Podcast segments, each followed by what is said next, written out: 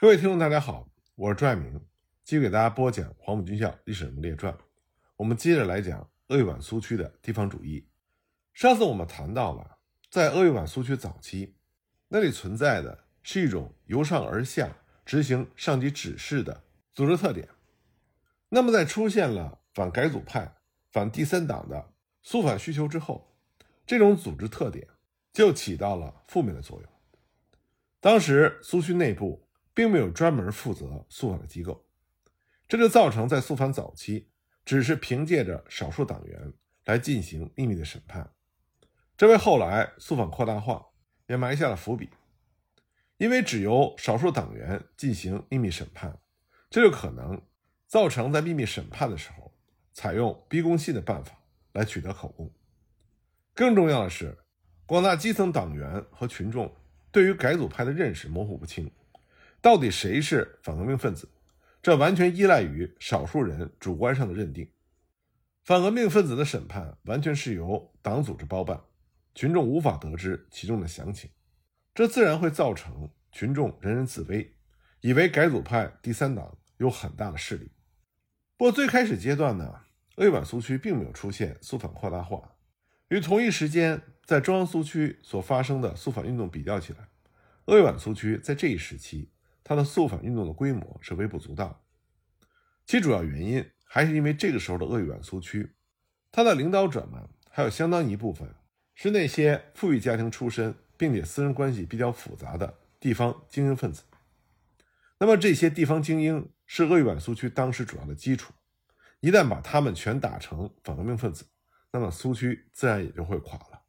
再退一步来说，即使有人。敢控诉这些地方精英是反革命分子，那么又会由谁来执行肃反呢？当时党中央对于地方精英并非是完全的束手无策，也会对他们施加压力，或者是对他们进行严厉的批评。但总体来说，党中央还是比较忌讳造成地方精英所领导的地方群众仇视中共中央。因此呢，在鄂豫皖苏区，在最初阶段。并没有出现肃反扩大化的问题，但这里我们要强调的是，整肃地方党组织这个目的早就存在了，只是为了实现这个目的的行动迟迟没有实行罢了。为了帮助大家理解当时中共上层组织在处理下级地方组织这类问题时所面临的困境，就让我们来看看当时六安中心县委曾经两次。试图暗杀党内改组派分子的事情。第一次暗杀对象是霍山县城中的王谢。根据舒传贤所说，王谢呢是县城中改组派的领袖。当红军第二次攻下霍山县城的时候，舒传贤曾经委派霍山县委书记于师全以及县常委高建民两人调王谢到商城。计划呢，在他路过六安六区金家寨的时候予以暗杀，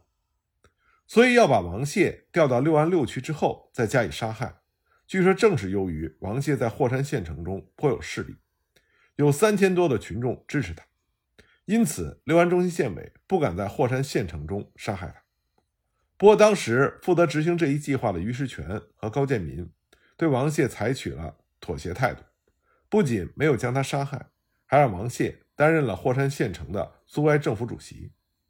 六安中心县委第二次试图暗杀的对象是霍山的张定峰和秦伦阁两个人。根据舒山贤所说，张秦二人也是当地改组派的领袖。舒传贤先是派遣张定峰的堂弟张景全以及李杰诱捕张定峰和秦伦阁，带到霍山的路土石铺进行审判。但是张秦二人坚决否认是改组派。第二天呢，就有青红帮群众两三千人前来路土石铺的街上大呼口号。据说呢，张秦二人正是这一批青红帮群众的领袖。最后，舒传贤等人不得不释放二人。再后来呢，舒传贤曾经命令霍山县委逮捕这两个人，但是霍山县委推脱说案子太大不能负责。最后，舒传贤等人。以调往英山商城工作作为理由，将这二人予以逮捕，并且分别交给霍山六区和六安六区的文化委员会关押。后来呢，在六安中心县委和中央独立第一师退往商城的时候，这两个人被予以杀害。我们从这两个例子可以看到，在早期苏区发展的阶段中，上级党组织能否将其的指示在苏区中得到贯彻，在相当大的程度上必须依赖地方精英的配合。这也不足为奇，因为无论你的信仰主义有什么不同，中国共产党和国民党一样，在取得和巩固地方统治的最初，都必须依赖于地方精英来进行控制，因为这是最有效。也是最迅速的方法，而立三路线实际上就是中共中央和地方精英在地方权威上的第一次大的碰撞。结果，我们现在的历史结论是说，立三路线是错误的左倾盲动路线。但是，地方精英反对立三路线，并不是完全出于实事求是的精神，而更多的时候，地方精英党员在处理具体问题的时候。是出于对自身以及地方利益的考虑来抵制立三路线，因为立三路线的实施，它确实是在打破地方精英的垄断地位，因此抵制立三路线实际上也是党中央和地方党组织的权力之争。也正是因为这个原因，随着立三路线的结束和落幕，党中央和地方党组织的权力之争不仅没有结束，反而会持续发展，愈演愈烈。一九三一年四月，张国焘来到了鄂豫皖苏区。很多人认为这是鄂豫皖苏区一连串灾难的开端。他们认为张国焘给鄂豫皖苏区带来的是他个人的专制独裁以及王明的左倾冒险主义。但是这种说法过于的主观和片面，因为它简化了历史，把苏区的发展简单的视为是中共上层路线的反应。另外一方面呢？是把鄂豫皖苏区肃反扩大化所有的罪责都强加到了张国焘一个人的身上。但真实情况是，即便张国焘是一位专制独裁者和王明左倾冒险主义的信徒，但是如果没有其他苏区上层领导、党员以及地方干部的附和，张国焘是不可能贯彻左倾冒险主义和肃反扩大化。准确的来说，张国焘。并不是鄂豫皖苏区悲剧的唯一的罪人，其他和张国焘一起来到鄂豫皖的沈泽民、陈昌浩，甚至包括之前就已经以中央代表的身份来到苏区的曾中生，包括徐向前，甚至还包括那些之后晋升为苏区上层领导的当地干部，比如说郑卫三、胡焕先等人，他们都需要担负责任。我们应该清楚的看到，张国焘来到鄂豫皖苏区。他所要执行的是王明左倾冒险主义。我们现在已经知道，王明左倾冒险主义是比立三路线更为左倾的错误主张。那么理所当然，张国焘在鄂豫皖苏区要执行王明的左倾冒险主义主张，就会遭到地方精英比反抗立三路线更大的抗拒。这就预示着张国焘所代表的党中央。和鄂豫皖苏区地方党组织之间的冲突将会比立三路线时期更为剧烈。这种矛盾冲突是客观存在的，并不是因为张国焘这个个人而产生的。那么，在这种矛盾冲突面前，张国焘他并不是完全的束手无策，恰恰相反，他的能力很强，而且主观意识非常的坚定。因此呢，他在面临阻力的时候并没有退缩，而恰恰相反。采取了极为残酷的手段，推行肃反扩大化，以消灭那些桀骜不驯的地方精英，代之以更为驯服的地方精英。如果我们仔细看张国焘时期的鄂豫皖苏区，还有红四方面军，它仍然是一个以地方精英作为基础的政权和武装力量。一九三一年一月上旬，中共中央六届四中全会召开，尽管选举了立三路线时期的书记向忠发。继续担任新的党中央的书记，但是实际的权力则是由米夫所掌握。那么米夫就培植了以王明为首的所谓二十八个布尔什维克来执掌中共中央。王明等人除了攻击立三路线之外，还迫使周恩来和瞿秋白他们就三中全会上的调和主义认错。另外呢，王明他们还狠狠地修理了当时极有声望的工人运动领袖。罗章龙、何孟雄等人，说他们是新的右派，并且开除了其中大部分人的党籍，而王明所领导的国际派就掌握了中共中央的实权。在获得了对中共中央的控制权之后，国际派就更进一步的想要夺取各地苏维埃政权的控制权。早在1931年1月6日，中共中央就致信给鄂豫皖特委，批评曾中生作为三中全会的代表，在调和主义精神之下，对于过去立三路线的错误，并没有能够揭发出来。因此呢，正确的国际路线也绝不会彻底的执行。此外，这封信中还提到邝继勋是中共中央在接获国际来信之后，派往鄂豫皖苏区执行反立三路线指示的代表。这里的国际来信指的是中共中央在一九三零年十一月十六日收到的共产国际关于立三路线问题给中共中央的信。中共中央在收到这份指示信之后，就由三中全会党中央的领导人瞿秋白和周恩来等人在十月二十二日召开了一次政治局扩大会议，发布了十月二十五日及十二月九日的两份决议。这两份决议分别是中央政治局。关于最近国际来信的决议和中央政治局十二月九日的决议，在这两个决议中公开承认了三中全会犯了调和主义的错误。由此可知，邝继勋的任务就是要向鄂豫皖苏区传达十一月二十二日政治局扩大会议的新决议。不过呢，在王明为首的国际派看来，十一月二十五日中共中央的补充决议仍然是不足的，因为这个决议。认为三中全会一般的接受了共产国际的路线，邝继勋作为这一时期的中央代表，也就受到了王明等人同样的质疑。因此呢，中共中央决定派柯庆施和李希石前往鄂豫皖苏区传达并且贯彻四中全会的新的指示。其中，柯庆施参加特委工作，李希时则参加红一军。不过，柯里二人后来并没有前往鄂豫皖苏区。据说这是由于当时中共中央怀疑克里二人和何孟雄、李章龙的新右派有关。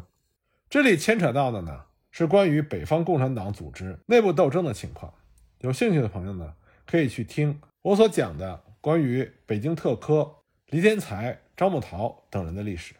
那么也正是因为北方党组织复杂的情况，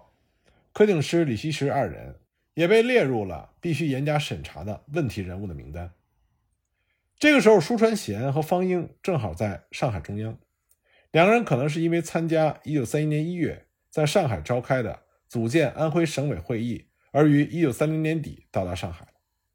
其中，方英在重组的安徽省委中担任书记职。这其中的一个重要原因，就是方英在莫斯科和王明曾经建立了不错的私人关系。当时，中共中央从舒传贤、方英的报告中得知红一军。在一九三零年年底援助皖西之后，向西回撤的情形。因此呢，中共中央在二月初再写了一封指示信给鄂豫皖特委。该指示信除了重复一九三零年十二月和一九三一年二月中共中央给各红军训令中关于红一军的指示之外，还批评了红一军不应不顾后方的向平汉路发展，要求红一军打通皖西。和鄂豫边两个苏区的联系，彻底执行土地革命，也就是反富农政策，发动广大群众等等。此外呢，党中央还批评了曾中生有放弃苏区、向平汉路以西逃跑的企图，以及特委始终没有派人出来打通和中央的交通等缺点。我们可以看到，中共中央这个时候不用说加强对鄂豫皖苏区的控制，就连获得苏区的消息也并不容易。由于当时中国共产党在城市中所能活动的空间越来越小，这就使得国际派对于加强苏区的控制更加的重视。他们希望能够把中共活动的重心移入苏区。三月十日，中共中央决议成立了鄂豫皖中央分局。在鄂豫皖苏区没有和中央苏区打通之前，中央分局完全直属于中央政治局，其职权是代表中央政治局而高于各省。关于中央分局管辖的范围，则是苏维埃运动和红军的发展而定。皖西地区则成立特委，归鄂豫皖中央分局管辖。中央分局需要直接指挥鄂豫皖革命军事委员会及通过党团组织来控制鄂豫皖苏维埃政府等等。另外呢，党中央还决定由二十八个布尔什维克之一的沈泽民和当时在上海的舒传贤以及方英前往鄂豫皖苏区执行这一决议，由沈泽民担任中央分局书记，舒传贤、方英二人则分别负责组织和宣传工作。至于曾中生，则分配他担任军委书记，但前提是曾中生必须承认他过去犯调和主义的错误。值得注意的是，这份指示很可能是由一位名叫康荣生的人带往鄂豫皖特委传达的。在接到中央指示之后，鄂豫皖特委立刻在四月上旬在光山新集召开了特区党代表大会，并且在大会闭幕之后写了一份报告给党中央，全程拥护四中全会，恳切盼望沈泽民前来担任特委书记。那么就在康荣生出发之后不久。中共中央针对鄂豫皖中央分局又做出了新的决定，或许是担心沈泽民资望不足，不足以肩负大任，所以决定由另外一位在党内更有威望的党员出任中央分局的书记。这个人就是张国焘。张国焘呢，是在一九三一年一月四中全会结束之后约十天回到上海，在此之前，他是以中共驻共产国际代表的身份留在苏俄。达到了三年之久。尽管张国焘是中国共产党的重要创始人之一，但是由于种种原因，我们对张国焘的认识直到今天仍然是不完全的。张国焘早年曾经反对国共合作，并且他一直坚持共产党需要领导无产阶级革命。他对四中全会也是大力支持，因此有相当一部分人把张国焘认为他是和王明一样的教条主义者。甚至认为张国焘是王明的心腹，那么这些看法并不符合事实。不可否认，张国焘在四中全会之前，也的确多次表示拥护共产国际以及四中全会的路线。比如，一九三零年十二月，在莫斯科批判李立三大会上，张国焘不仅批判了立三错误是半托洛斯基的冒险主义的性质，还批评了三中全会两面派的态度。大声疾呼要在实际工作中执行国际路线。回国之后，张国焘又先后发表了拥护四中全会与两条战线上的斗争，以及执行党的路线与加紧两条战线上的争斗两篇文章，坚决表示拥护共产国际及四中全会的路线。但这并不能证明张国焘就是国际派的心腹，因为当时在党内高呼拥护国际路线和四中全会路线。是一种极其普遍的现象，包括像周恩来也是做出明确表态的。而且呢，这些党员之所以拥护四中全会，并不是完全出于现实的考虑，更多是因为在四中全会中也制定了关于建立巩固的苏维埃政权、建立真正的工农红军以及反立三路线、反三中全会调和主义这些听上去非常正确的政治主张。因此，我们不能说。拥护四中全会路线的人，就一定是王明集团的心腹或者是走狗。另外呢，张国焘并不是一个只会背诵马列主义、阐述马列主义理论的教条主义者。实际上，在理想和现实之间，张国焘往往能够选择现实。有一些人说，张国焘在一九二三年三大上反对马林的国共合作路线，认为他是一位不知变通的教条主义者。其实这是不正确的。张国焘和共产国际有着非常紧密的联系，他早就获知了共产国际并不完全赞同马林的策略。马林虽然是共产国际的代表，但他同时接受苏联外交代表岳飞的指派，兼做外交工作，因此马林的观点难免会符合苏联外交部的决策和共产国际指导机关的路线，并不是完全一致。由此可见，张国焘实际上是一位相当精明的政治人物。他绝不是单纯的教条主义者。他后来在鄂豫皖苏区的所作所为，以及对红四方面军的领导，都可以看到张国焘在实际工作中的高明的政治手腕。我们应该清楚的看到，张国焘在中国共产党内部的资历很老。在中国共产党建立之初，张国焘几乎可以说是仅次于李大钊、陈独秀的第三号人物。张国焘在中国共产党内部有着相当大的影响力，尤其是在北方的党组织中。后来被四中全会指为新右派的罗章龙和何孟雄等人，早年都是和张国焘一起在北方搞工人运动的同志，他们极有可能和张国焘有着极其密切的关系。张国焘后来在他自己的回忆录里也提到了，说何孟雄等人在四中全会之前，曾经要求张国焘回国担任党的新任领导。当时共产国际之所以派遣张国焘回国，也是为了要利用张国焘。来安抚罗章龙、何孟雄等人。由此看来，无论是共产国际还是国际派，对于张国焘都是有所依赖的。正是因为张国焘这样的复杂背景，所以我们很难给张国焘以简单的左倾右倾来下定义。张国焘在四中全会前后表明拥护国际路线以及四中全会路线，很有可能是出于他自身。反立三路线的考虑，也有可能是因为他个人的政治野心，或者是为了洗刷他过去右倾机会主义的恶名。不管怎么说，张国焘支持四中全会和国际派，有他自身的考虑；而共产国际和国际派也希望利用张国焘来安抚党内的反对派。双方各有所求，谈不上谁是谁的信徒。那么现实情况就是，张国焘回国之后。立刻就受到了四中全会党中央的重用。据说当时共产国际远东局为了加强江西苏区的中央局领导，曾经建议派张国焘担任苏区中央局的书记。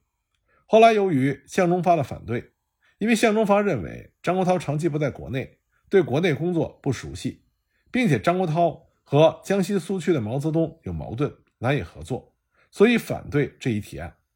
张国焘这才被派往鄂豫皖苏区中央分局担任书记的职务。那么从这里我们也可以看到，向忠发绝不像我们很多人认为的，只是一位不学无术的共产党的领袖，而恰恰相反，向忠发在他担任党的总书记期间，他的意见经常对党的最高决策有着很大的影响。那么以王明为首的国际派，对于张国焘这样一位。在党内已经极有势力的人物，单独去鄂豫皖苏区极不放心。于是呢，他们决定派二十八个布尔什维克中相当有能力的陈昌浩，以及之前已经决定赴鄂豫皖苏区工作的沈泽民，一起与张国焘去苏区，担负起监视张国焘的任务。就这样，鄂豫皖苏区中央分局的主要领导班子大体上确定下来。一九三一年三月底。张国焘等人分两路前往鄂豫皖苏区，其中沈泽民由舒传贤、方英等人陪同，预备由皖西地区进入苏区。至于张国焘和陈昌浩，则由上海乘船赴汉口，打算由陆路进入鄂东北地区。当他们到达汉口的时候，已经是四月四日。在张国焘到来以前的鄂豫皖苏区，很难称得上是一个名副其实的群众政权。在很多地方，仍然是由地方精英垄断着领导权。苏区上层领导对于这些地方精英几乎是无可奈何。至于说上层的党农军组织，虽然因为屡次的改组，试图打破地方精英党员垄断的这种状态，并且由外来党员取代地方干部上层领导的地位，但是这些外来的取代者彼此之间也有着相互的斗争。尤其是以红军将领为甚，他们同样抗拒着来自上级党组织的指示。那么，如何去统合上层的领导，并且深入下层，这就成为张国焘这一批人的主要课题。而在这一个统合并且深入的过程当中，冲突就不可避免地爆发了。